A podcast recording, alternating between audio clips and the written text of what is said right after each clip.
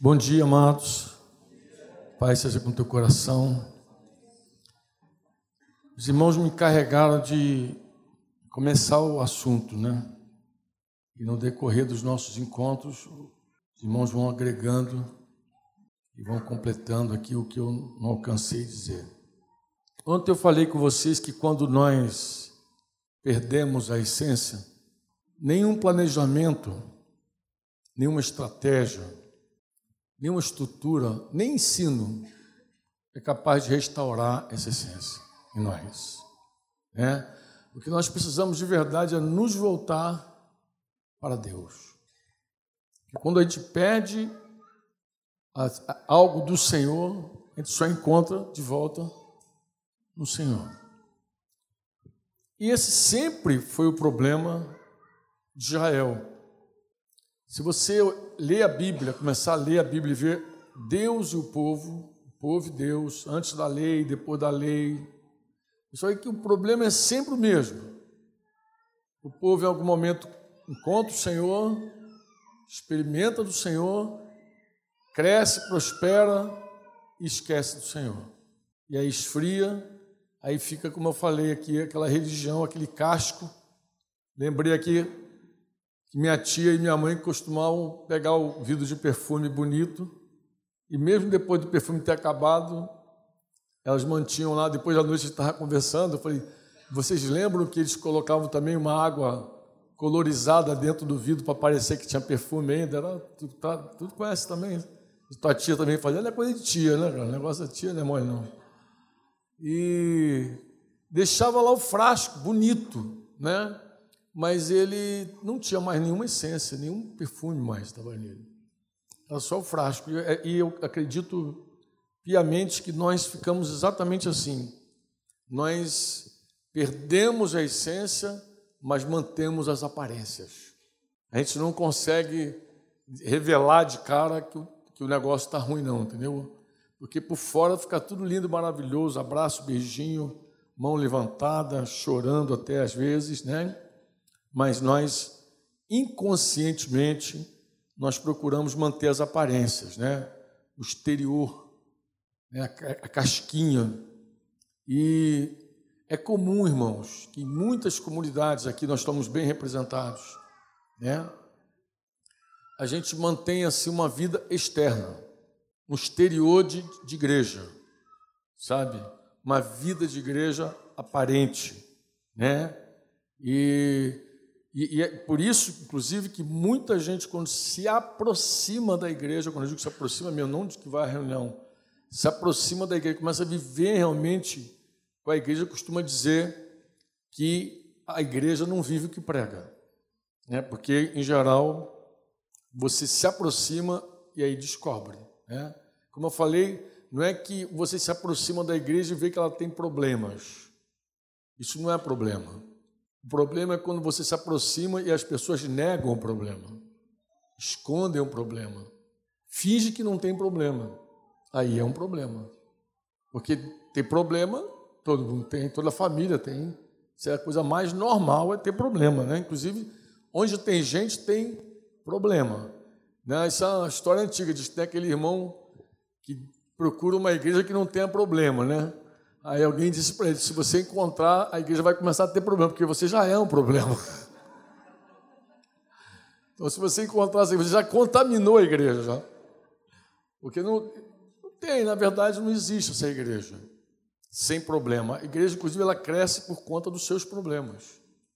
Né? Ela cresce na solução dos seus conflitos, na experiência nova Deus sempre vai nos proporcionar algo novo, sempre.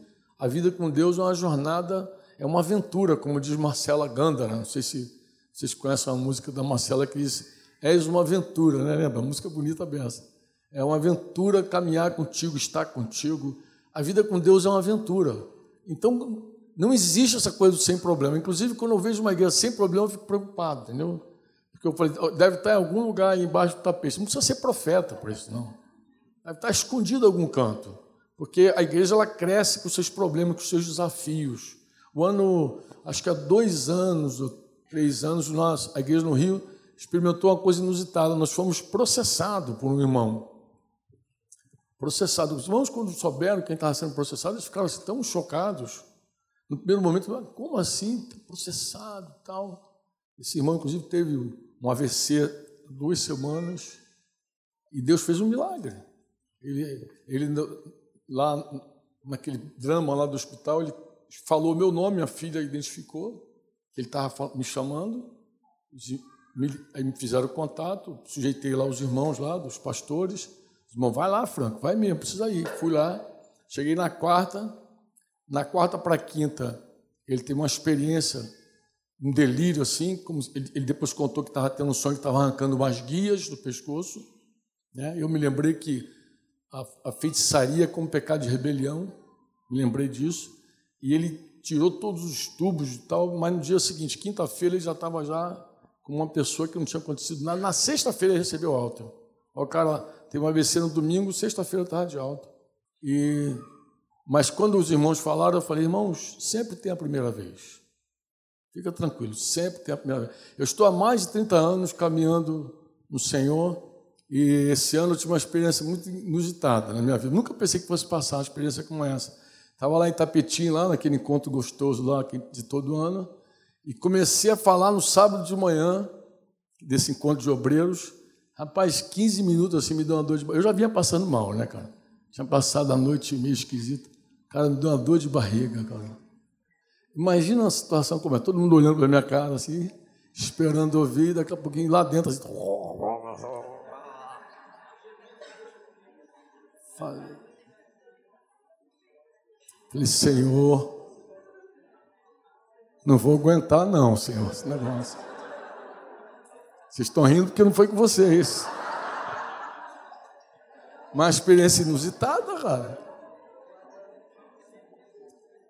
Alguém, eu falei isso ontem no almoço. Aí, o que, que tu fez? Eu falei, o que, que eu fiz? O que, que, que eu fiz? Eu falei, irmãos, orem por mim que eu vou ali. Preciso ir no banheiro, urgente. O que eu fiz? Minha família, pô, meus irmãos, foi o quê?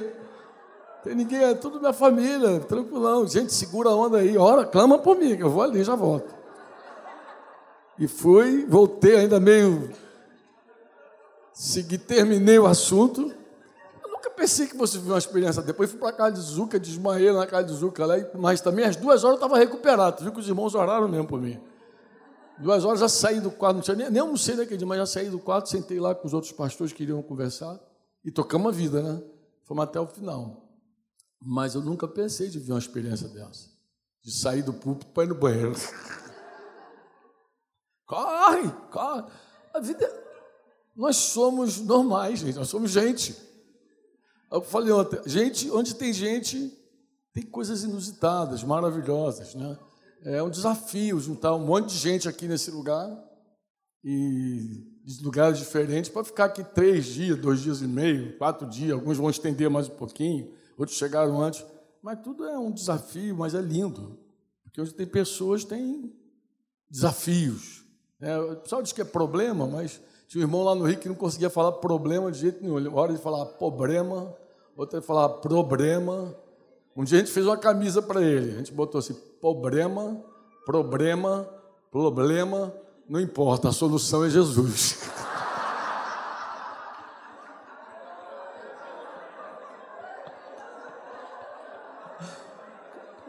Solução é sempre, sempre Jesus. Faz muito tempo que a gente fez essa estampa. Não interessa o que, que é. Jesus é a solução sempre. Amém ou não? Ele é a nossa essência. Sempre que a gente vai para Ele, algo acontece. A, a, falta de essência é um problema, por quê? Porque ela produz a máscara. Nós começamos então a cultivar uma máscara, porque a gente não quer mostrar que o negócio está ruim lá dentro, a gente não quer admitir, assumir, né? Que a gente perdeu algo do Senhor, que a gente perdeu essa essência, porque na verdade a gente perdeu a essência e perdeu o temor do Senhor junto. Porque o temor do Senhor, irmãos, se você pegar Lucas 12 lá e começar a ler, eu poderia revirar aqui Lucas 12 com vocês, Você vai ver que o temor do Senhor é o fundamento para você não ficar com a máscara. Entendeu? É quando eu temo mais os homens do que a Deus, que é isso que acontece. O frasco, o, a, o formato religioso, ele se sustenta no temor dos homens. Porque eu não quero que os homens vejam o que está lá dentro, a minha insignificância, a minha pobreza, a minha miséria. Então, eu, o meu temor dos homens me verem como eu sou, faz eu botar a máscara da hipocrisia. Lucas 12 começa exatamente assim, Jesus falando, para a gente ter cautela do fermento dos fariseus, que era a hipocrisia. E você lembra muito bem que os fariseus eram uma classe religiosa, que os caras ostentavam santidade, sei se vocês lembram. Até a, franja dos filactérios lá dele lá era maior. Então, se, se eles, eles alongavam, eles, tudo aquilo que tinha cara de santidade, tudo aquilo que tinha cara de Deus, eles deixavam mais evidente, entendeu? Então, se tinha lá, se a franja tivesse que medir lá 3 centímetros, o cara botava uma franja de, de, de um metro, para vir arrastando assim, igual um bate-bola na rua, entendeu? Para dizer assim, pô, aquele cara ali é santo mesmo, olha só, como o catuto dele é maior, tá? aquele, aquele sinal enorme, só se tivesse LEDs, né, até piscar na rua, assim. Então, o fariseu, ele, ele, é uma, ele é uma figura religiosa, e Jesus começa dizendo assim: acautelai-vos, tenha cuidado o fermento dos fariseus, que é a hipocrisia, essa máscara, essa, essa máscara de santidade, essa máscara de virtude, essa máscara de que Deus está ali, quando na verdade é um sepulcro caiado. Né? Ele vai dizer depois, ele vai dizer depois que aí Jesus vai dizer para os discípulos, para os meus amigos, meus amigos, chama de meus amigos, não tema aquele que mata o teu corpo e depois não tem mais nada que fazer contigo. Eu vou dizer a quem vocês devem temer. Vocês devem temer aquele que, além de ter poder para te matar, ele tem poder também para lançar a tua alma no inferno. Eu digo a esse temer. Então, você vê que perder a essência está muito ligado com perder o temor, reverência, sabe? A gente começa a se acostumar com a presença. E daqui a pouco a gente começa a ficar meio largado mesmo. Daqui a pouco a gente começa a pecar deliberadamente. Daqui a pouco a gente começa a se amarrar no pecado. E aí a essência se vai, porque o temor também já foi. E aí fica a casquinha de santo.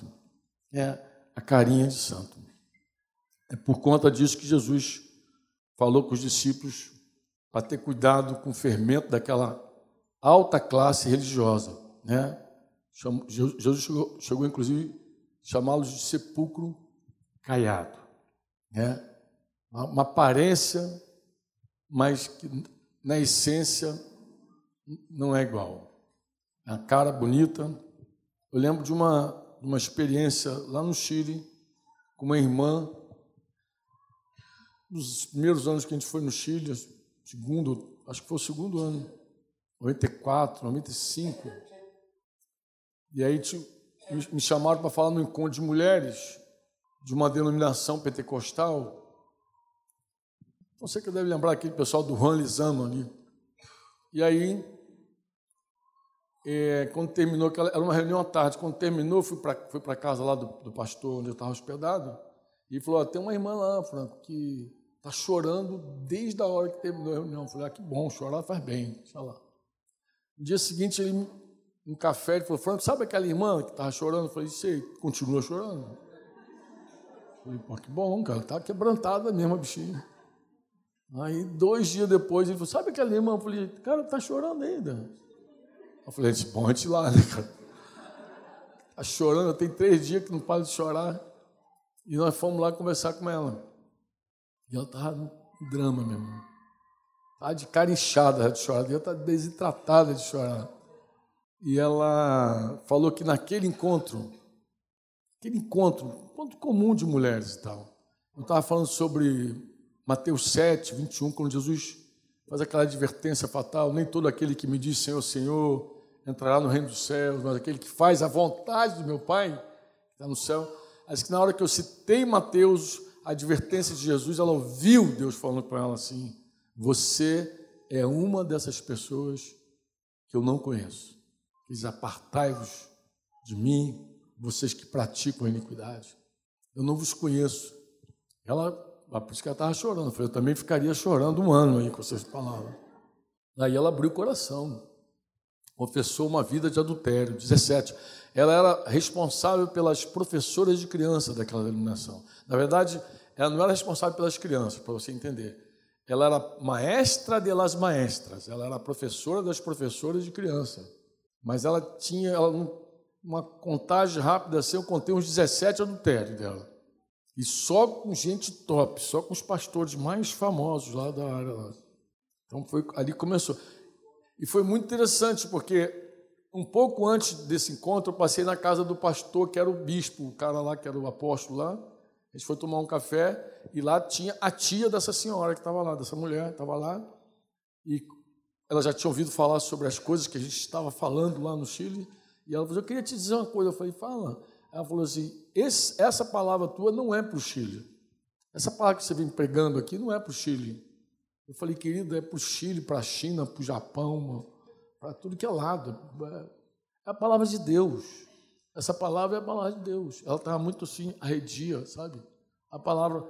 Mas depois ela não sabia o que estava. Mas a, a sobrinha dela foi a primeira a experimentar o impacto daquela palavra. E não foi algo o que, que eu falei? Eu citei o texto de Mateus e o Espírito Santo, pum. Né? O Espírito Santo falou dentro dela. E ela então teve que tirar, romper aquela, aquele sepulcro, aquela vida. Agora, quando ela confessou para o marido, foi muito interessante. Ela confessou para o marido, e o marido confessou para. O marido era o segundo daquela denominação. Ele confessou um adultério só para ela, de 16 anos seguidos. Ela confessou uns 17, ele confessou uns de 16. Aí foi um nocaute, né, cara? Foi aquelas coisas que você já sabe. A falta de essência na família é uma tragédia muito grande. Vou te explicar por quê. Porque quando falta essência, a gente acaba usando as máscaras, que não falei, a gente fica hipócrita. E os nossos filhos, principalmente na fase da adolescência, eles lutam por autenticidade. Olha, se tem uma coisa que adolescente abomina, é hipocrisia. Ele detesta hipocrisia. Então, quando ele vê em casa a hipocrisia implantada da casa dele, ele entra em choque, ele tem uma crise com a hipocrisia, entendeu? Então, é muito comum, e, e eles identificam logo, né? Porque às vezes o pai e a mãe estão lá em casa falando mal do pastor, da irmã, do irmãozinho, fala mal, fala mal. Daqui a pouquinho, na reunião da igreja, eles se encontram lá. Oh, meu amado! Como está você? Oh, queridão. Moleque olha assim, pira na batata. Ele fala assim, meu Deus, que doideira é isso. E ele não quer aquilo para ele, ele prefere botar um cabelo de vermelho na rua. Ele prefere meter um brinco maior que o do Yuri, assim, tal.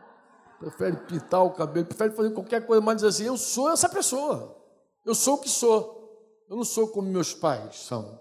Entendeu? Então, a, a falta de essência, ela é um, um elemento destruidor da família.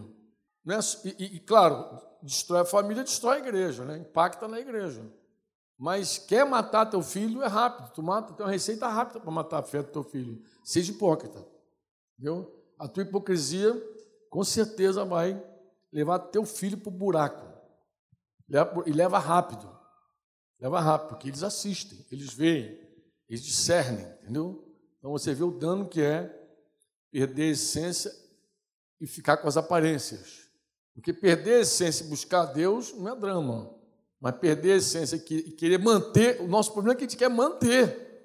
A gente quer, a gente quer dizer que está tudo bem, quando na verdade a coisa já foi o buraco. Né? Dito isso, eu queria falar com vocês o seguinte: é, eu queria falar um pouco da nossa caminhada, da nossa jornada. Eu queria juntos a gente pudesse compreender mais a nossa caminhada e juntos também pudéssemos descobrir como sair dessa furada, dessa inércia. Vou chamar de inércia, vou chamar de paralisação, por quê? Porque na verdade, quando a gente perde a essência, a gente para a caminhada, a corrida, nossa para.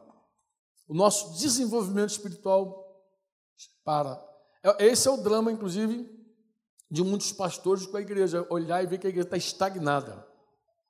Ou estagnou, mas estagnou o quê? A corrida, o processo, o crescimento. Os irmãos estavam indo, de repente, puf, parou. Estagnou, em alguns casos até retrocedem. Que isso? É verdade, irmão. Retrocede. Retrocede. É uma caminhada que, infelizmente, a gente para e em alguns momentos a gente perde.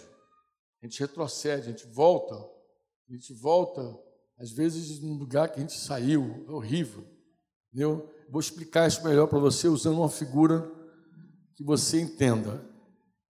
Esse assunto da jornada e da inércia, a gente poderia falar aqui todos esses dias, muitas horas, porque é um assunto longo.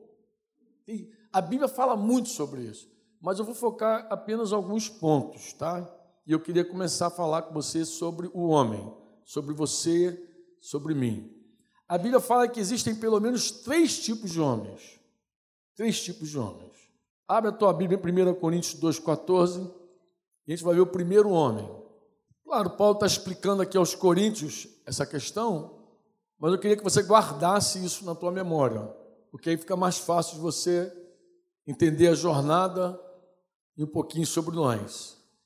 O homem natural, disse ele, não aceita as coisas do Espírito de Deus. Por quê? Porque eles são loucura e não pode entendê-las, porque elas se discernem o quê? Elas se discernem espiritualmente. Então, o primeiro homem que eu quero chamar a tua atenção esse é o homem natural. Quem é o homem natural? Falando que aquele homem que não nasceu de novo.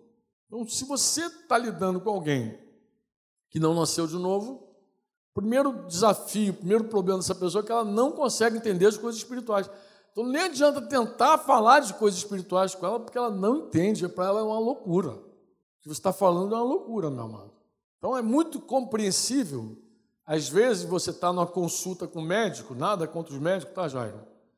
Mas você está na consulta com o cara e você dá um temor de começar a falar coisa com ele que vai achar que você é maluco, vai mandar você para psiquiatra.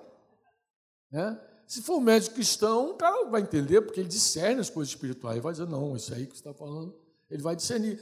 Mas imagina você sentar com um homem natural e começar a descrever para ele um pouco da tua vida, contar a tua história e agregar elementos espirituais à tua experiência. O que ele vai dizer para você? Ele vai olhar, ah, sim, é. E na receita vai falar, psiquiatra para ele. Tá louco. Mais um pouquinho, chega os enfermeiros com a camisa de força, eles amarram você e tira você de dentro da sala. Porque não adianta falar. Você imagina você num, num ambiente profissional tentar explicar coisas espirituais, ele não entende. é uma loucura, eles vão achar que você é maluco, chamar de louco. Não discerne.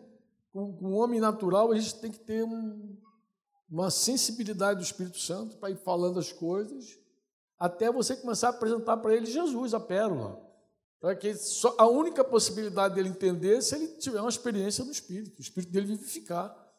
Do contrário, para ele é tudo muito racional, muito lógico, muito. Os ateus se sustentam nisso. O cara é ateu por quê? Porque tu pode provar Deus? Então, eu não creio. Porque ele é, ele é racional, inteirinho racional. Então, esse homem natural, ele é real, ele existe, está tá à nossa volta. Amém ou não? 1 Coríntios 3, de 1 a 3, Paulo apresenta um outro tipo de homem. Eu, porém, irmãos, não vos pude falar como espirituais. Na verdade, ele fala de dois homens, né? Mas eu vou focar no, no, no segundo homem. Espirituais, assim como a carnais. Aqui você já tem os dois tipos de homens, espirituais e carnais. Como a criança. Ele compara o homem carnal como uma criança em Cristo, ou seja, o cara nasceu de novo, ele é um homem carnal ainda, porque ele é uma criança em Cristo. Ele ainda é presidido muitas vezes pelos sentimentos dele, pela razão dele. Ele nasceu de novo. Ele teve uma experiência espiritual. Ele vai compreender as coisas espirituais, mas ele é uma criança em Cristo ainda. Ele não desenvolveu, ele não é maduro na fé, né? Nem se pode esperar muito dessa pessoa. Por isso que quando alguém peca, a primeira pergunta que a gente faz daquelas quatro, né? Se, já ouviram sobre isso, a gente faz normalmente quatro perguntas. Quem pecou, que pecado foi, como vê a luz, se é incidente. Essas perguntas respondidas, a gente tem uma ideia de quão próximo ou distante a pessoa está do arrependimento. Então, quem pecou? Foi uma pessoa antiga, um líder, alguém que tem depósito. Não, foi um fulano, acabou de nascer de novo. Então, o cara, a gente entende que o cara novo convertido, a chance dele pecar é muito maior, né? De se, de se embolar, porque às vezes nem se liberou ainda aqueles laços, aquelas cordas lá do mundo. Então, é um homem carnal ainda. Ele ainda é, é guiado pelos olhos, guiado pelos ouvidos, ele ainda deixa essas coisas do homem natural influenciar, porque ele veio assim de lá. Então ele é presidido muitas vezes pela razão, não, pela vontade. Não, eu quero assim, eu quero desse jeito. Cara, é a tua vontade, isso aí não é a vontade de Deus. Então você explica muitas vezes o homem carnal como é importante ele viver uma vida espiritual, porque aí ele diz, ele fala, como crianças em Cristo, leite vos dê a beber, não vos dê alimento sólido, porque ainda não podeis suportá-lo, e nem ainda agora podeis, porque ainda sois carnais. Porquanto, havendo entre vós ciúmes, aí ele começa a dar as evidências da carnalidade. Ciúmes, contendas, ele falou, vocês são carnais. Vê um casalzinho novo na fé, brigando, dedo no olho, rabo de arraia, aquela coisa toda. Tu vê, na, a conversa primeira não, não, não, nem adianta, amado, você tentar forçar. Você vai chegar ali, vai ter que encarar ele como carnais. Só eu, eu queria até falar outras coisas com vocês, mas vocês não suportam. Vocês ainda são crianças em Cristo. Olha, olha a vida de vocês. Olha como vocês vivem se engalfinhando aí. Olha como é que vocês brigam. Olha como é que é a vida de vocês. Vocês só revelam como vocês ainda são. Ah, desculpa, amados. Mas a evidência da carnalidade aparece, tá, amados? A evidência não tem como esconder a carnalidade, está ali, é carnal. E o outro homem, que, já, que ele já colocou ali, mas 1 Coríntios 2, 2, 15 e 16, eu acho que é legal ver, porque ele vai responder aquela questão. Ele vai falar do homem natural, que não entende nada, porém o homem espiritual julga todas as coisas, mas ele mesmo não é julgado por ninguém. Pois quem conheceu a mente do Senhor que possa instruir? Nós, porém, temos a mente de Cristo. Ah, quando a gente lê Coríntios 10, aquela história lá do povo de Israel, e Paulo explicando que aquela história, eles se tornaram exemplo para nós, e depois ele vai dizer que, que essas coisas foram escritas também para nosso exemplo, 1 Coríntios 10, 11, 1 Coríntios 10, 6. Eles são exemplo e ficaram escritas para nosso exemplo. Exemplo de quê? Vamos dar uma olhadinha rapidinho nesse texto. Vamos passar aí, Tita, de, de, é, é o Digão que está pilotando? 1 Coríntios 10, vamos ver, ler do versículo 1, então? Eu vou abrir aqui também. 1 Coríntios. A gente está usando RA, né? Deixa RA mesmo. Olha, irmãos, já está aí já? Não quero que ignoreis que os nossos pais estiveram todos sob a nuvem, e todos passaram pelo mar, tendo sido todos batizados. Engraçado. Ele está falando que aquela experiência do mar vermelho é como se fosse um, um batismo. Assim, não, é, todos foram batizados, né? Ele está dizendo, passaram pelo mar, tendo sido todos batizados, assim na nuvem como no mar com respeito a Moisés, um batismo de Moisés, né? Todos eles comeram de um só manjar espiritual e beberam da mesma fonte espiritual, porque bebiam de uma pedra espiritual que, o guia, que os seguia. E que pedra era essa? Cristo. A pedra era. Entretanto, Deus não se agradou da maioria deles. Olha essa advertência. Deus não se agradou da maioria deles. Razão, porque ficaram prostrados aonde? Agora olha o versículo seguinte. Ora, estas coisas se tornaram o quê? Se tornaram o quê? Para quem? Então, quando você lê a historinha lá do povo de Israel, um deserto, coisa e tal, pá, você não fica achando que o povo carnal viu a nuvem, viu o fogo, viu as pragas, viu os milagres, que povo carnal. Amado, aquilo ali está de exemplo para nós. Bota a barbinha de de molho, porque também a gente viu e provou um montão de coisa e faz coisas iguais. Não vos façais, pois, idólatras. Ele não vou repetir. Ora, essas coisas se tornaram exemplo para nós, a fim de que não cobicemos as coisas mais como eles cobiçaram. Não, nos, não vos façais, pois o quê? Idólatras, como alguns deles.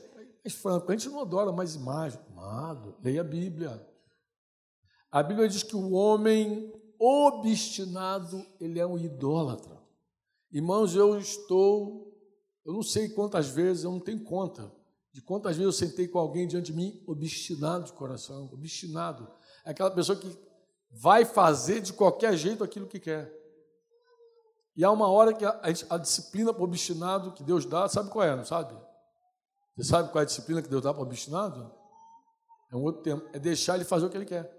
Às vezes até os pastores tentam entrar no caminho assim, eu digo, não deixa, não deixa, mete não. Ele precisa. Ele precisa. Tem gente que precisa provar da sua obstinação. Ezequiel recebeu uma instrução do Senhor, Senhor. Ezequiel, homem, o negócio é o seguinte: quando essa liderança de Israel chegar aqui querendo me ouvir, você não vai dizer nada do que eu estou te falando.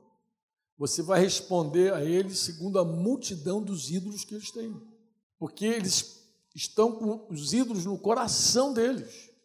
Gente que tem de pessoa obcecada, obstinada, que vai fazer, não tem conselho que demova. Pode falar, pode mostrar toda a verdade, a pessoa vai seguir o caminho dela, ela é obstinada. Obstinado é idólatra, avarento é idólatra. Conhece alguém avarento no meio da igreja? Sabe que tem? Tem? É idólatra também.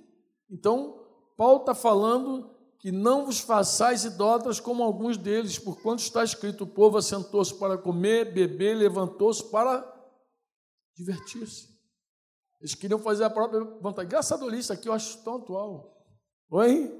Sentou para comer, beber, levantou-se para divertir-se. Não pratiquemos a pornéia, a imoralidade, versículo 8, como alguns deles o fizeram. Amados, amados, rapaz, que tem de gente adulterando, fornicando no meio da igreja, não está no gibi. Eu contei a história da irmãzinha do Chile aqui, mas essa história, irmão, se reproduz nos dias atuais ainda. É muito comum tu ver crente envolvido com pornéia. Homossexualismo, eles acham normal. Normal. Às vezes pessoas casadas se envolvendo com o pecado da homossexualidade. É que é pornéia. Você lembra que pornéia é todo, toda relação sexual ilícita. Sexo entre solteiros, é, incesto, Pedofilia não precisa dizer, bestialidade, sexo com animal, adultério de todo tipo, homossexualismo de todo tipo. A Bíblia fala que todo sexo ilícito, e Deus é vingador, inclusive, mas parece que. Lembra que eu falei que perde o temor? O cara perde o temor e vai lá tocando a vida, vai tocando a vida, vai tocando a vida. De vez em quando vai ali, pega umzinho, pega umazinha, vai pegando e vai achando que está tudo lindo maravilhoso, mas essa casa cai. Ó, um dia a tua casa cai. Porque Deus vai provar a tua construção. Jesus falou que o vento vai soprar, a chuva vai cair, o vento vai soprar, e aquilo que não é prático de reino de Deus na tua vida vai desabar na tua cabeça.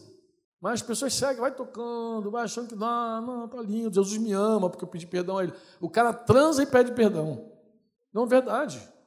Ele vai lá dar uma transadinha. Olha, tem gente que ora antes de transar. Um carinha que você, não, eu orei, Franco, orou como? Para não pecar? Não, orei para não pegar nenhuma doença venérea, nenhum relação sexual. Parece que está falando com um incrédulo, mas o cara está lá. E Paulo está falando, pornéia, como alguns deles o fizeram e caíram num só dia 23 mil. Não ponhamos o Senhor à prova, como alguns deles também fizeram, e pereceram pela mordedura da serpente. Nem murmureis. Gente, será que na igreja tem murmuração ainda ou já acabou do nosso meio? como alguns deles murmuraram e foram destruídos pela, pelo exterminador. Estas coisas lhes sobrevieram como que? Exemplos. E foram escritas para quê? Advertência de quem? Nossa, nossa, nossa, nossa. De nós outros, sobre quem os fins dos séculos têm chegado. Misericórdia. Não pode ser mais atual esse texto. Aquele, pois, que pensa estar em pé, veja que não caia. Eu vou, pegar a carona aqui para dizer o seguinte contigo: que aqui, essa história de Israel, a gente consegue ver esses três homens. Antes, o tempo que eles estão no Egito é um homem natural. O homem natural é o cara que está no Egito. Quando ele batiza, passa pelas águas, ele está saindo do homem natural para um homem carnal. Entra no deserto, carnal. Mas o objetivo de Deus não é ficar no deserto. O objetivo de Deus é levar esse homem carnal para onde? Para depois do Jordão.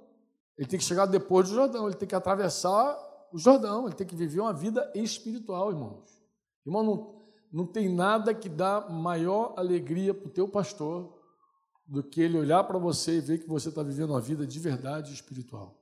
Que você se tornou um homem de verdade espiritual, uma mulher espiritual. Então você vê que Israel e a igreja tem muito a ver. Tem ou não tem? Tem ou não? Quando você está no Egito, lá no mundão, você é um homem natural, você é uma mulher natural, tudo que é de Deus é muito louco. Você não entende.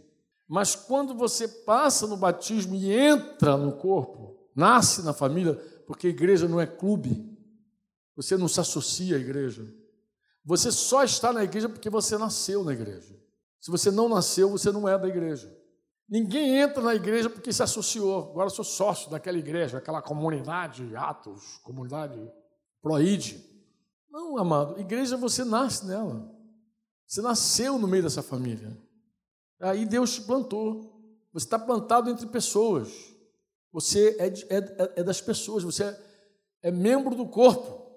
Você é propriedade da igreja, inclusive agora. Somos membros uns dos outros. Você entrou, você nasceu. E, e você tem um pai agora. Quem é teu pai? Não, não entendi. Só uma única pessoa falou baixinho assim: Deus. Quem é teu pai? Diga, Deus é meu pai. Você crê nisso? De verdade? Hum, hum. Quando é que eu sei que alguém não enxergou Deus como pai ainda? Estou conversando lá com um discípulo, de repente eu vejo algo nele clarinho e concluo. Ele não sabe ainda que Deus é pai dele. Não tem essa clareza da paternidade. Quando é que eu sei? Vou te explicar quando é que eu sei. Quando eu vejo uma pessoa sem identidade. Quando eu vejo alguém sem identidade, eu digo, ixi, não contemplou ainda o Pai. O Pai. O Pai que te ama. O Pai que cuida de você como ninguém. O Pai que ama tanto você que ele é capaz até de corrigir você. Ele não vai deixar você com a tua vida torta. Ele disse: Eu repreendo e disciplino a todos quanto amo. E todo aquele que eu recebo por filho, a vara canta.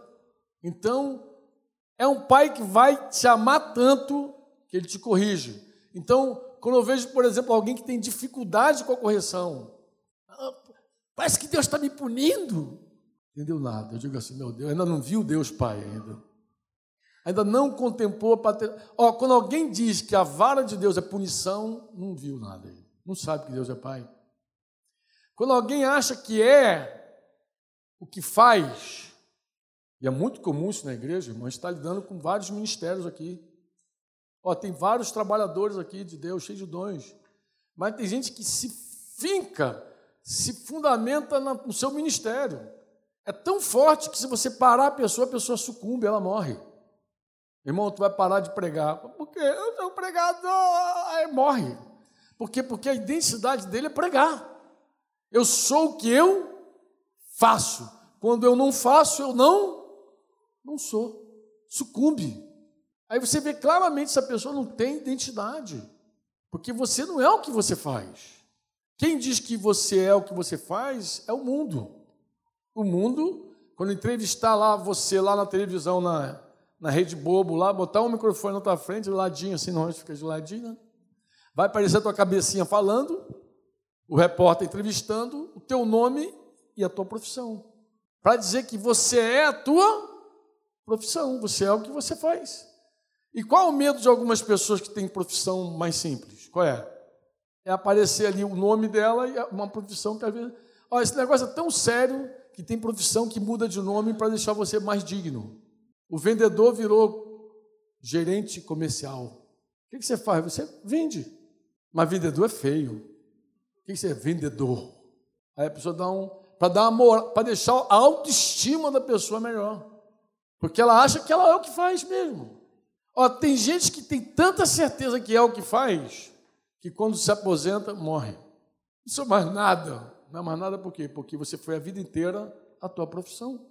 Não tem mais profissão. Por que, que tem mulher que nem pensar de ir para casa cuidar dos filhos? Não quer ser do lar. O que, que você é? Do lar. Foi aqui em Brasília, foi Simone que me contou essa história. Cadê Simone? Está por aí, Simone? Está lá no café. Foi Simone que me contou que um rapaz entrevistando ela na rua aí falou. Ela, tá, tá bom. Pegou o cara, começou. Nome, profissão. Ela falou, sou do lar. Disse que o cara baixou a, prancheta, olhou para ela e falou: A senhora não tem nenhum projeto de vida, não? Eu falei assim para Simone, eu falei, Simone, eu sem querer ofender, eu devolveria para ele assim, eu acho que tua mãe não tinha nenhum. Porque ela nem te ensinou direito, meu filho. Mas essa, essa ideia, essa ideia. Denise também, Denise tem uma história também, fazendo uma, fazendo uma qualificação em algum lugar lá, a, a, falou profissão, do lá, a menina olhou para ela, você só não trabalha não? Ela falou, mais do que você.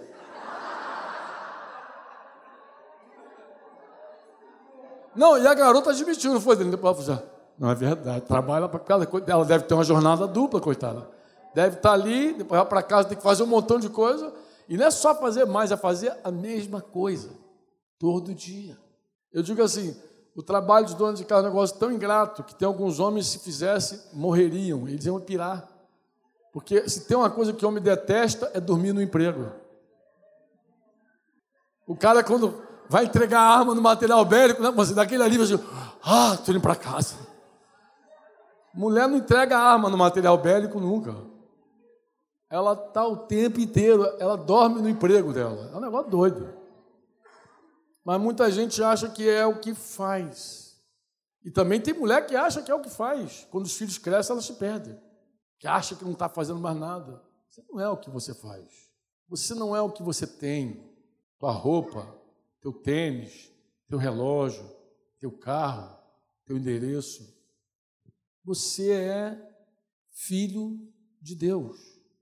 É isso que te dá identidade. Te dá identidade a tua paternidade. No dia que Jesus foi batizado, uma voz falou do céu para ele: Esse é meu filho amado. Nele a minha alma se compraz. Jesus não tinha feito nada ainda de, de milagre, de ministério. Deus estava começando o ministério dele. A partir do batismo começa o ministério de Jesus. E é engraçado porque Mateus 3 narra o batismo, Mateus 4, versículo 1 começa a dizer que o Espírito Santo levou Jesus para o deserto para ser tentado e lá no deserto, primeira conversa com o diabo, primeiro papo que o diabo dá, primeiro H que o diabo dá, se tu és filho de Deus, ficou legal assim? Transforma essas pedras em pães. Mas se tu és filho de Deus, se tu é filho de Deus, vai que tu não é. Quem sabe você não é filho de Deus? Prova que tu é filho de Deus. Mas eu tenho que provar. É porque eu não sou. Quando alguém tem que provar alguma coisa, ela já tem, já tem dúvida. Ela própria tem dúvida. Quando ela tem que provar. E dúvida não é fé.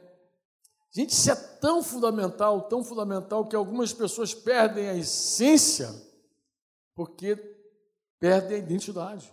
Sabe aquele sonho que você tem perdendo o passaporte, perdendo a identidade, fica meio desesperado? Esse sonho não é legal. Porque a gente perde a nossa identidade. A gente perde a nossa cara. E aqueles mesmos demônios, os mesmos, eu digo, que estavam lá no, no Gadareno, lá, lembra? Discípulos de Satanás, discípulos daquele diabão que estava lá no deserto. Primeiro encontro com Jesus, eles perguntaram a Jesus: que temos nós contigo? Agora não vou fazer a voz, não. Que temos nós contigo, ó Filho do Deus Altíssimo. Eles não têm. Até a criança chorou agora, viu? Sou bom nesse negócio, você que não acredita.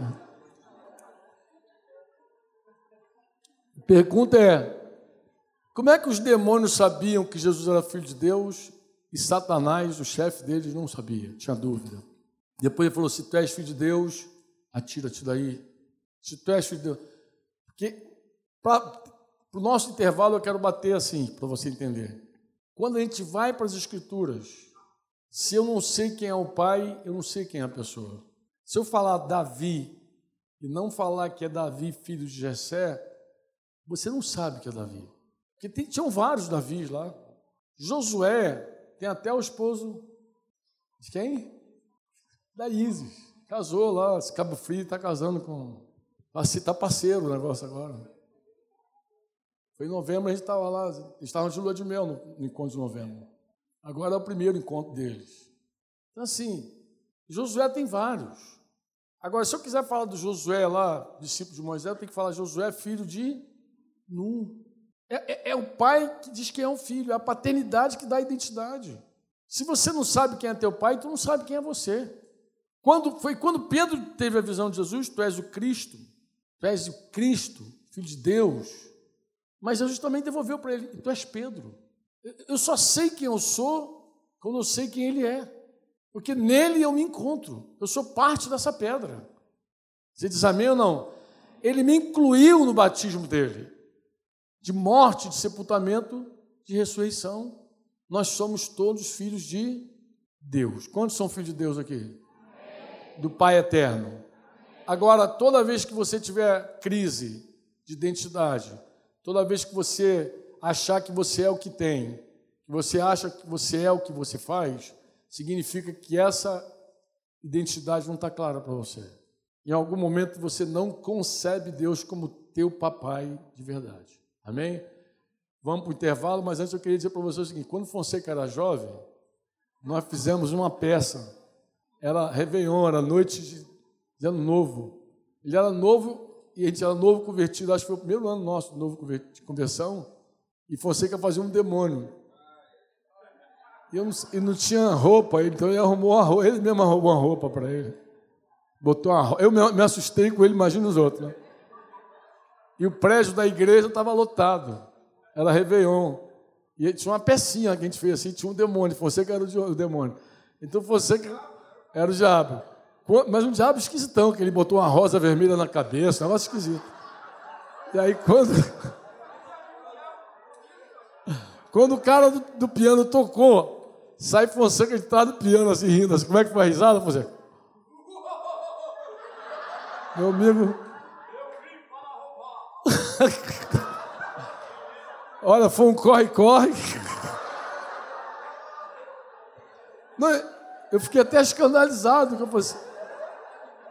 Falei, nosso pastor vive dizendo que a igreja tem autoridade sobre os demônios.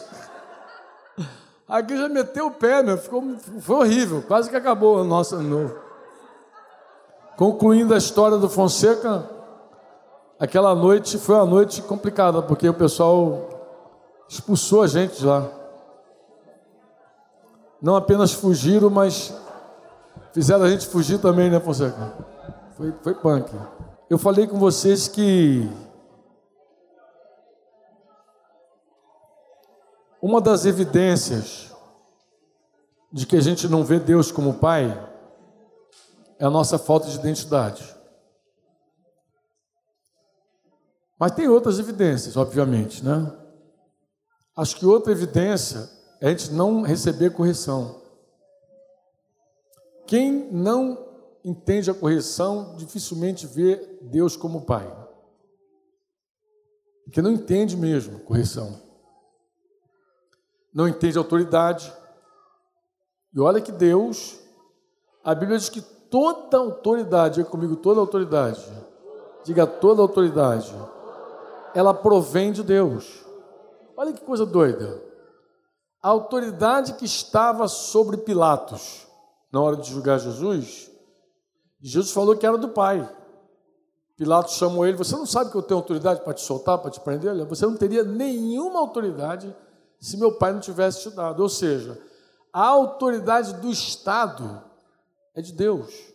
Por isso que todo homem vestido de autoridade vai prestar contas a quem? A Deus. Porque Deus estabeleceu a autoridade no Estado mesmo. O Estado não é em vão que traz a espada. A justiça do Estado tem que ser a justiça de Deus. Pô. Tem que ser, porque é a autoridade de Deus. A autoridade da família, do pai e da mãe, quem você acha que eles representam ali na casa ali? Quem? Deus. O pai, quando não corrige seu filho, ele está tirando do filho uma experiência com o pai, com a autoridade de Deus. Ele está furtando o seu filho. Diz que o pai que ama seu filho cedo o corrige. O que aborrece seu filho retém o quê? A vara. Olha que coisa interessante. Então, a autoridade que Deus te deu na tua casa não é porque você é melhor do que teu filho. Ele te deu autoridade porque você tem que fazer o papel de Deus na casa. Você tem que amar teu filho como se o pai estivesse amando ele. E aí não pode negligenciar a correção. E a autoridade da igreja, tu acha que é diferente? Não. Por que, que o socialismo, marxismo, tem problema com a família e com a igreja? Por que, que ele tem problema com a igreja e com a família? É simples. Porque o marxismo, o socialismo, o Estado é Deus. E se o Estado é Deus, só tem uma autoridade, a do Estado. A hora que o Estado tem que bater com a família, ele está dividindo a autoridade. A hora que tem que bater com a igreja, está dividindo a autoridade. Então é muito fácil para um juiz dizer: teu filho pertence ao Estado não a você. Porque na cabeça dele só tem uma autoridade, a do Estado. Mas você vê a autoridade de Deus na família, tu vê a autoridade de Deus na igreja, tu vê a autoridade de Deus. E quando eu não vejo autoridade, obviamente eu tenho dificuldade muito grande de ver Deus como Pai também. É, desde o ano passado, quando a gente esteve lá em Suzano, no São Paulo, Fonseca, Deus tem despertado meu coração para escrever sobre aquele assunto da disciplina. E eu quero escrever um livro esse ano. Não sei que momento ele vai nascer, mas eu tenho ele já assim, está sendo gerado. Mas eu quero usar aquela figura de Paulo aos Tessalonicenses quando ele fala que existem ovelhas diferentes na igreja. Ovelhas. Tem ovelha que trabalha, tem ovelha insubmissa, tem ovelha fraca, tem ovelha desanimada. E eu quero falar dos verbos para cada ovelha. Né? Eu pensei de falar justamente isso. Um verbo para cada filho. O filho que trabalha tem um verbo, o filho submisso tem outro verbo. Por quê? Porque, em geral, os pais se confundem em quê? Não é que os pais se confundem. Os pais se confundem quando eles ouvem um profissional dizer assim, não, mas você precisa elogiar teu filho. Você não está elogiando teu filho. Mas você vai elogiar teu filho quando ele apronta, quando ele faz caquinha, besteira, tu vai elogiar, meu filho, gostei de ver, tu respondeu tua professora, que coisa linda que você fez. É óbvio que não. E ali Paulo apresenta ali o verbo para cada ação. Pô. Os que trabalham e presidem têm que ter alta consideração, estima, elogia pô, quem está fazendo coisa certa. Mas o submisso repreende, o fraco fortalece, o desanimado você anima ele. Então você não pode tratar todo mundo igual, inclusive essa é a falência de muitos ministérios. Por quê, Franco? Porque quando um pastor, pegando aqui carona, acho que na conversa com o César, quando um pastor, César, ele repreende uma igreja, ele cai num risco muito grande. Qual é? Nem toda igreja precisa de repreensão. E aqueles irmãos que estão fazendo a coisa certa, não se sentem mal, não, na hora de receber uma lima pública? Quando a igreja vira uma igreja de púlpito, o pastor começa a fazer tudo do púlpito. E aí tem que repreender, repreende daqui, tem que, ele faz tudo daqui. Ele dá de pirona para todo mundo, como se todo mundo estivesse doente, mas não é assim. E às vezes, como ele vê que tem uma parte precisando de chicote lá, de vara, sei lá, ele começa a dar varada de público. Isso desanima quem está fazendo a coisa certa. Abate. É por isso que a igreja, que Paulo disse aos Colossenses que a igreja ela é suprida e bem vinculada pelas juntas e ligamentos. Ou seja, você repreende cada um na sua necessidade. Pô. A repreensão é pessoal. Você vai lá e repreende. Admoestar coletivamente, você pode admoestar qualquer um é, é, coletivamente quando você tem uma palavra profética onde todos nós nos incluímos. Advertência para todos nós. Amém? Mas tem repreensão que é pessoal, que é pessoal. Você deu uma tarefa, alguns fizeram, outros não. Ah, vocês me decepcionam. Você, meu Deus, mas tem uma galera que fez a tarefa. Pô. Por que, que você vai bater em todo mundo? Você trata pessoalmente com cada um, pergunta por que, que não fez. É como um pai ao filho. A igreja, quando perde a vida do vínculo, ela centraliza tudo no púlpito, vai fazer tudo do púlpito. E tem gente que vai se alimentar na reunião geral. É horrível. Esse dia eu ouvi uma menina lá em Porto da Folha. Ah, eu não estou gostando de lá, mas por quê, minha filha? Uma menina de outra cidade. Porque eu não me sinto alimentada lá na reunião. Eu falei, eu fiquei triste. Yuri estava comigo. Eu fiquei, meu Deus. Primeiro que eu passei o mês inteiro falando que a minha comida e a minha bebida de Jesus é fazer a vontade do meu Pai e realizar a sua obra. Eu falei, passei o mês todo, virou uma catequese. Eu começava, bom dia, qual é a dieta de Jesus? Todo mundo, fazer a vontade do Pai, realizar a sua obra. Todo dia fazendo isso. E você está dizendo que o teu alimento vem da reunião geral? Primeira decepção. A segunda é que se você come na reunião geral, você não está vinculada nas juntas e ligamentos. Porque junta e ligamento garante para você provisão. A igreja ela é provida, ela é suprida pelas juntas e ligamentos. Quando você alimenta um aqui que está linkado, vinculado com outro, essa comida vai passando, vai passando. Em geral, quando um, um grupo de pastores se alimentam também, eles, esse alimento corre por toda a igreja. Quem está vinculado, come. Como quem está vinculado é assistido. Dificilmente tu vai ver uma pessoa sem assistência quando está bem vinculado. Tu sabe a necessidade da pessoa. O irmão que está perto fala, está faltando feijão, arroz, coisa e tal. Quando a gente não sabe, é um sinal horrível de que a pessoa, na verdade, não está vinculada. Aí depende de comer numa reunião geral. Você está comendo. Reunião geral é outro propósito, amado. Ali é, é o momento de inspirar você, de animar você, de dar uma palavra profética. É, a reunião geral é o lugar de animar a tua fé para você obedecer a tua fé. Você come quando obedece. A tua, a tua fé só é plena quando você cumpre ela, quando você obedece a ela. Aí você, a tua fé fica viva. Uma fé sem obra é morta. Daí você, bem, estou fazendo propaganda aqui do livro, mas o assunto é outro. O assunto é falar dessa semelhança que há entre Israel quando sai do Egito rumo ao descanso de Deus, e muitos acabam ficando no deserto. A gente leu Paulo escrevendo aos Coríntios que Deus nos sagradou de muitos deles e eles ficaram lá prostrados num deserto. E nesse processo do deserto, irmão, que a essência vai se acabando. Eu estava falando com o Denise esses dias, eu falei, Denise, quem está na obra, cuidando de gente, é um negócio tão, às vezes, desgastante, sabe? Você cansa. Por isso que Paulo diz, não nos cansemos de fazer o bem, lá, os Gálatas 6. Porque, assim, quando a pessoa nasceu de novo, entrou, Deus é pai dela, e ela não sabe que Deus é pai, ela fica ali naquele deserto ali, e, cara, dar a volta no deserto é o seguinte: imagina, ora a pessoa está muito perto da terra prometida, está quase santa já. Daqui a pouquinho ela dá a volta, não está lá perto do Egito, não está lá perto do mundo de novo. Meu Deus! Ora está perto da santidade, ora está perto do pecado, ora está perto da santidade, dando volta. E parece que vai voltar para o Egito mesmo, literalmente, cara. É um processo doloroso, né? Quando a gente anda na carne, presidido pelo orgulho, pelo ego. Irmão, que dureza é a nossa vida, porque ela está longe do nosso discurso. O, o, o apóstolo Paulo, né, ele se mostra perplexo. Ele fala isso aos Gálatas, né? Gálatas 4, 19, 20.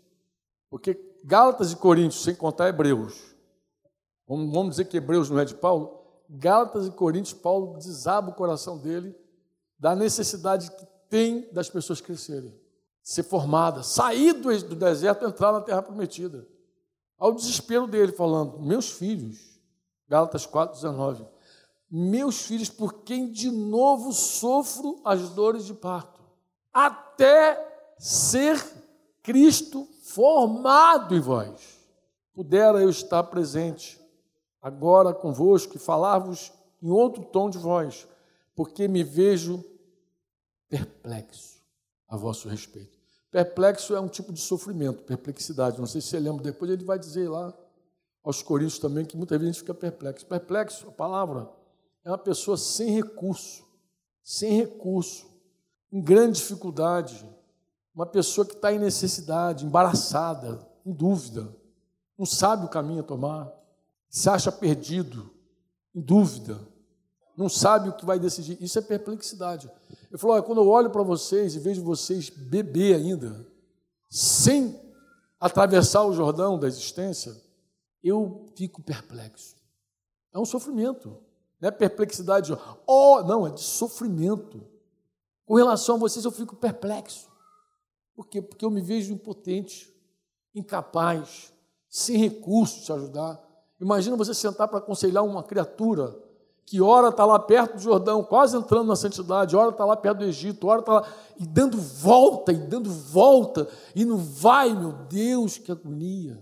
Que agonia, estou falando sério, gente, é uma, chega a doer. Às vezes a gente chora de ver a pessoa na carne, presidido pela vontade, pela razão, pelos sentimentos. Carnal, carnal, meu Deus, ainda é carnal. Carnal. Paulo fala isso aos Coríntios também. Vocês são carnais. Ele fala, eu sofro. Os pastores oram e trabalham para ver o rebanho crescer e multiplicar. Essa é a carga pastoral, amados. Cada um do vínculo, a gente olha, ah, se um dia você pudesse participar de uma reunião pastoral, tu vai ver, quando a gente começa a trocar relatório, ora é alegria, ora é tristeza. Fulano, tem que falar dele agora. Dá para deixar para o final, não. Tem gente, rapaz. Mas tu fala assim, mas Franco, não, amado, é assim, é gente que já era para ser mestre. Pelo tempo decorrido, já era para ser mestre. Mas segue do mesmo jeito egoísta, brigando com a mulher pelas mesmas palhaçadas, mesma coisa, dá vontade de bater, cara. Aí tu entra na carne também, né? Entra na carne. Né? Tu passa para cá. Gente mundana. Gente que está cheirando o Egito ainda, cheiro do mundo, ama o mundo. Deus, chega a agredir. Meu Deus, a pessoa ama o mundo ainda, está com o mundo ainda brilhando ainda. Tu imagina depois de alguns anos, no Senhor, você olhar para um crente que já era para estar tá vivendo em santidade, tendo outros desafios, outros problemas, está lá ainda, aquela mesmice. Ora está dando a volta ali perto do Jordão, quase entrando na terra prometida. Agora vai, vai atravessar. E ora volta lá para o Egito de novo, aí fica lá cheirando lá o Egito, aqueles alhos do Egito. Aí tu fica, meu Deus. O que, que cada pastor precisa saber? Eu queria falar um pouquinho com os pastores aqui, temos vários, né? Então vou aproveitar, tá? Primeira coisa que cada pastor precisa saber é que as pessoas são diferentes. Elas não são iguais. Você encontra isso na parábola do semeador. Jesus fala que tem todo tipo de coração lá, tem espinho, mas até a terra boa tem um que produziu 30, 60, 100. Então nem todo mundo é igual. Mesmo quando a terra é boa, a produção pode ser diferente. Então não espere todo mundo dando igual. A gente não trabalha com franquia. A gente não está edificando uma torre de Babel. A gente está construindo, trabalhando na construção da igreja. Que a torre é feita de tijolinho, aquele formatinho todo bonitinho. A igreja, é, a construção dela é pedra. Pedra, ainda por cima, viva. Imagina você trabalhar com pedra viva no monte e trabalhar com tijolinho no vale. Aqui não é McDonald's.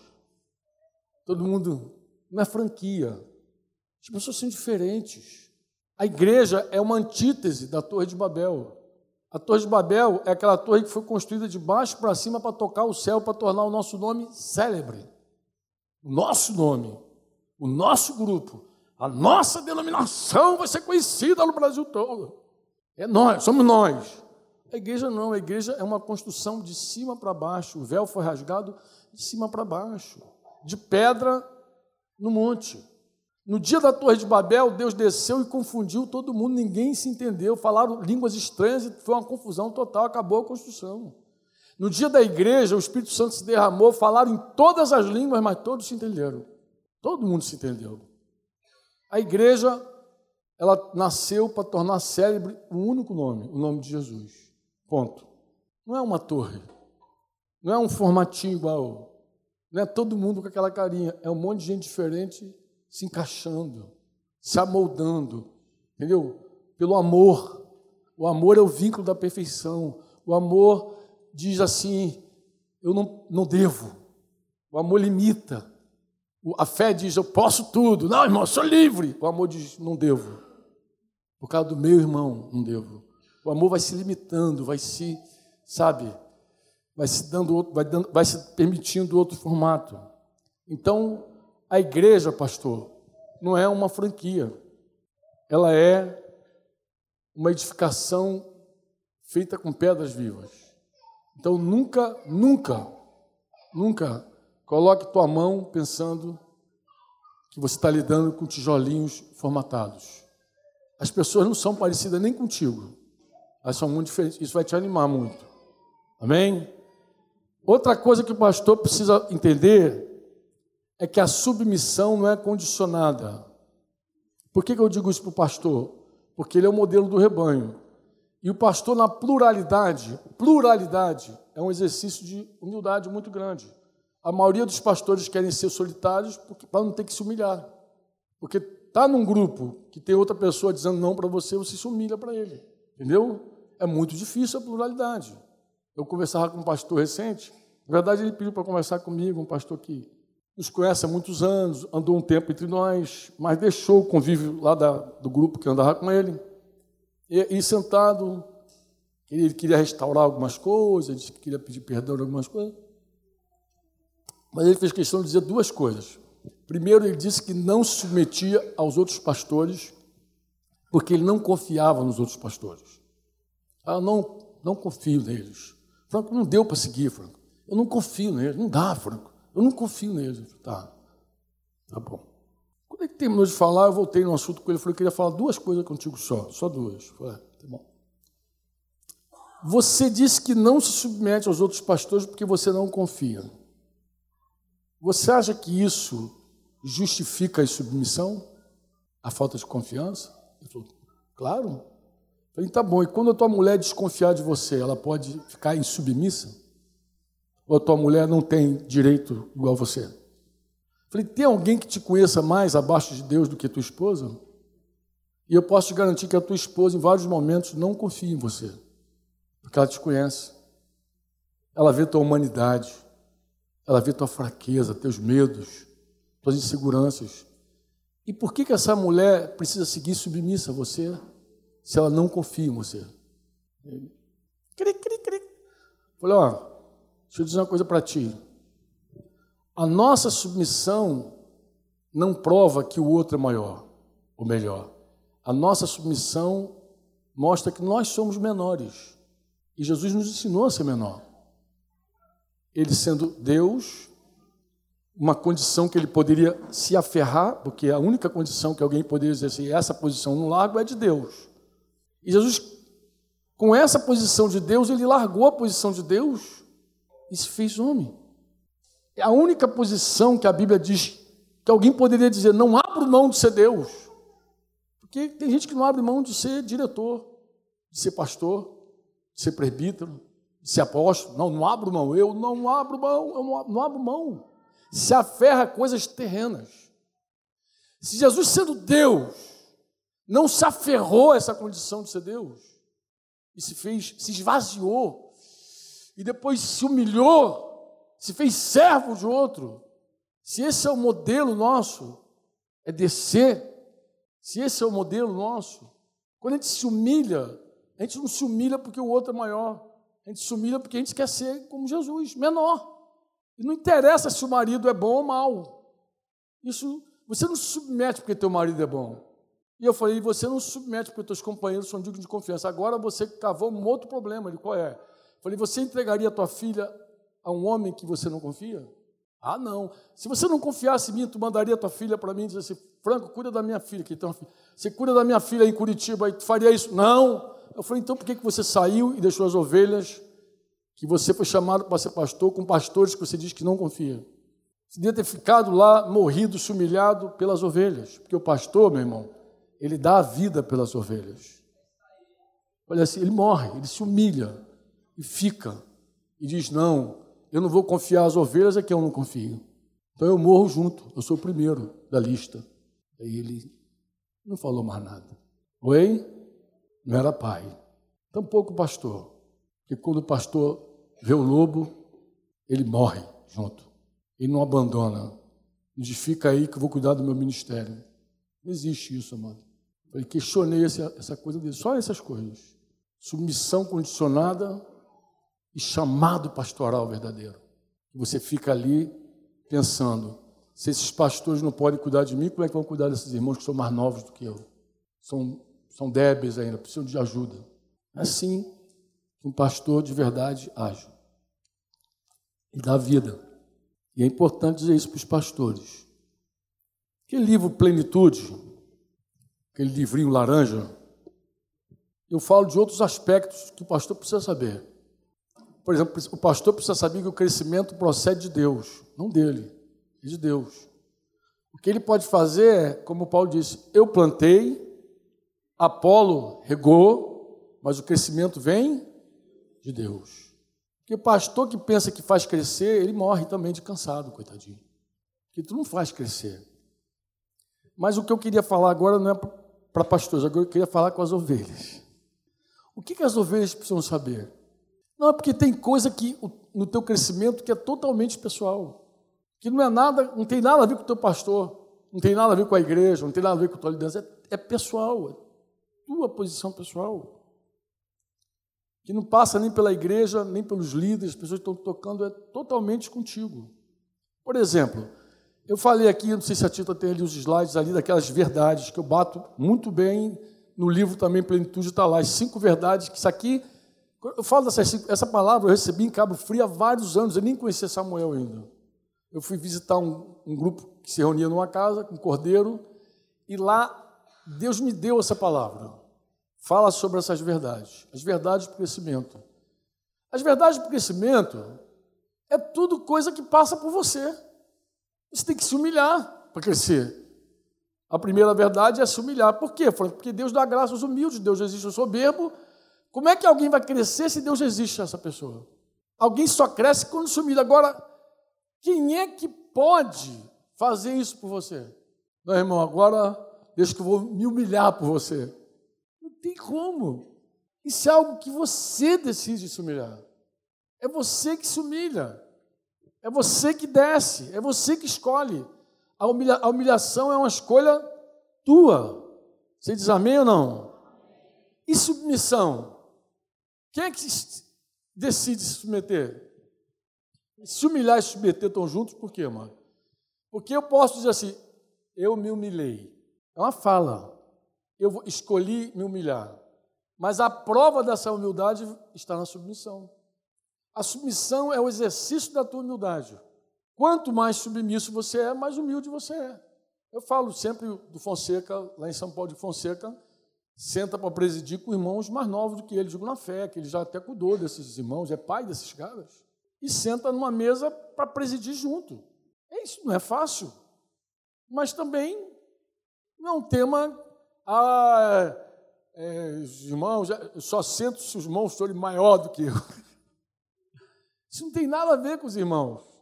A submissão tem a ver contigo. Você se submete porque você é humilde, pô. Você é insubmisso porque tu é soberbo, orgulhoso, ponto. A autoridade pode ser Pôncio Pilatos, pode ser teu pai, tua mãe, pode ser um pastor, pode ser Saul. Você se submete por tua causa. Você se humilha por tua causa. E um exercício de humildade pessoal. Humilhação é um exercício de humildade é, é um exercício pessoal ou não? Submissão. O vínculo. Não, o vínculo é bilateral. Que às vezes você quer se vincular, mas a igreja nem entende o que é isso. É muito importante que você se aproxime de pessoas que estejam dispostas também a abrir o coração para você, porque vínculo o outro lado tem que te conceber também, tem que te aceitar, tem que tratar, tem que vincular, tem que vincular coisa de dois lados. Quando Paulo escreve aos casados, diz o Senhor, não eu, se o homem viesse separar, não se casa. Mas se a vontade de Deus é que o casal viva junto, por que, que ele concebe a possibilidade da separação, então? Coríntios 7. Porque casamento não depende de um, casamento depende de dois. Às vezes tu quer muito a cruz, tua mulher não quer, pô. Ao contrário, tua mulher quer a vida de santidade, ele não quer. Como é que vai ter unidade quando o outro não quer nada? Vai ficar ruim, não vai dar. Não dá liga. Entendeu? Não dá liga. Casamento depende de dois. Pô. Vínculo também. Vínculo é importante que o corpo te absorva. Que os irmãos entendam a importância do vínculo. Eu até, de vez em quando, eu aconselho alguém que está lá sem vínculo, em algum canto, voando num lugar que e só alimenta de púlpito, eu digo, sai dela, povo meu, vai procura um lugar que vai te vincular, vai cuidar de você, que vai. Isso é uma coisa bilateral mesmo. Agora, se alimentar, alimentar bem, quando eu digo alimentar, eu coloco duas palavras uma do lado da outra: se alimentar e praticar. Porque se não praticar, a alimentação não foi completa. A alimentação é bilateral também, você tem que arder, você tem que desejar como criança, o melhor leite, o genuíno. Isso também passa por você. Mas também passa pelos pastores. Os caras também têm que preparar algo, eles têm que também buscar Deus e te dar comida boa. Também tem que haver um trabalho de quem te alimenta. Óbvio. Né? Então, é, é bilateral. Mas comer comida é tua. A prática é tua. Porque nenhum pastor pode obrigar você a praticar. Então, fazer a mesa é responsabilidade de tua mãe e do teu pai. Mas comer pegar e meter no bocão e mastigar, quem é responsável? Quem é responsável? Qual é a dieta de Jesus? Fazer a vontade do Pai, realizar a sua. Quem é que pode fazer a vontade do Pai? Você. Então, o pastor coloca a mesa, sentou contigo lá no teu discipulado, alguém te deu um conselho, a vontade de Deus é essa, pá, pá, pá. mas quem é que decide fazer a vontade de Deus? Você. Ano passado, lá em Curitiba, a gente falou muito sobre as chaves. Né? As chaves foi aquilo que a gente entendeu, identificou como um catalisador do crescimento, ou seja, é, são aquelas coisas que chamam você para cima, sabe? E aí, vamos lembrar as chaves aqui que a gente falou. Vida devocional, uma vida de verdade com Deus, de oração, de busca, de jejum, de leitura, de ouvir Deus.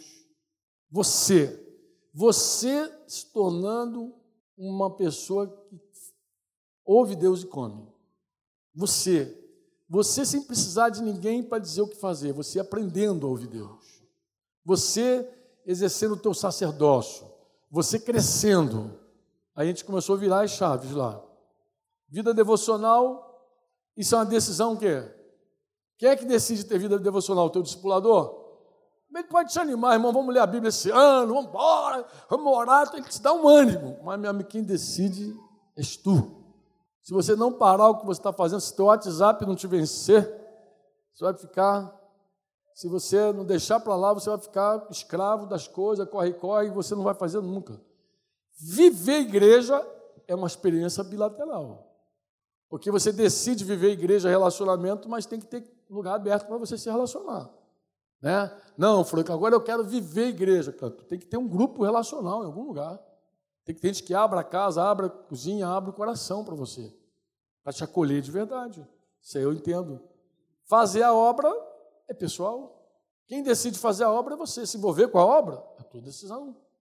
Não tem nada a ver com o teu pastor, com o teu líder. O modelo inspirador é bilateral também.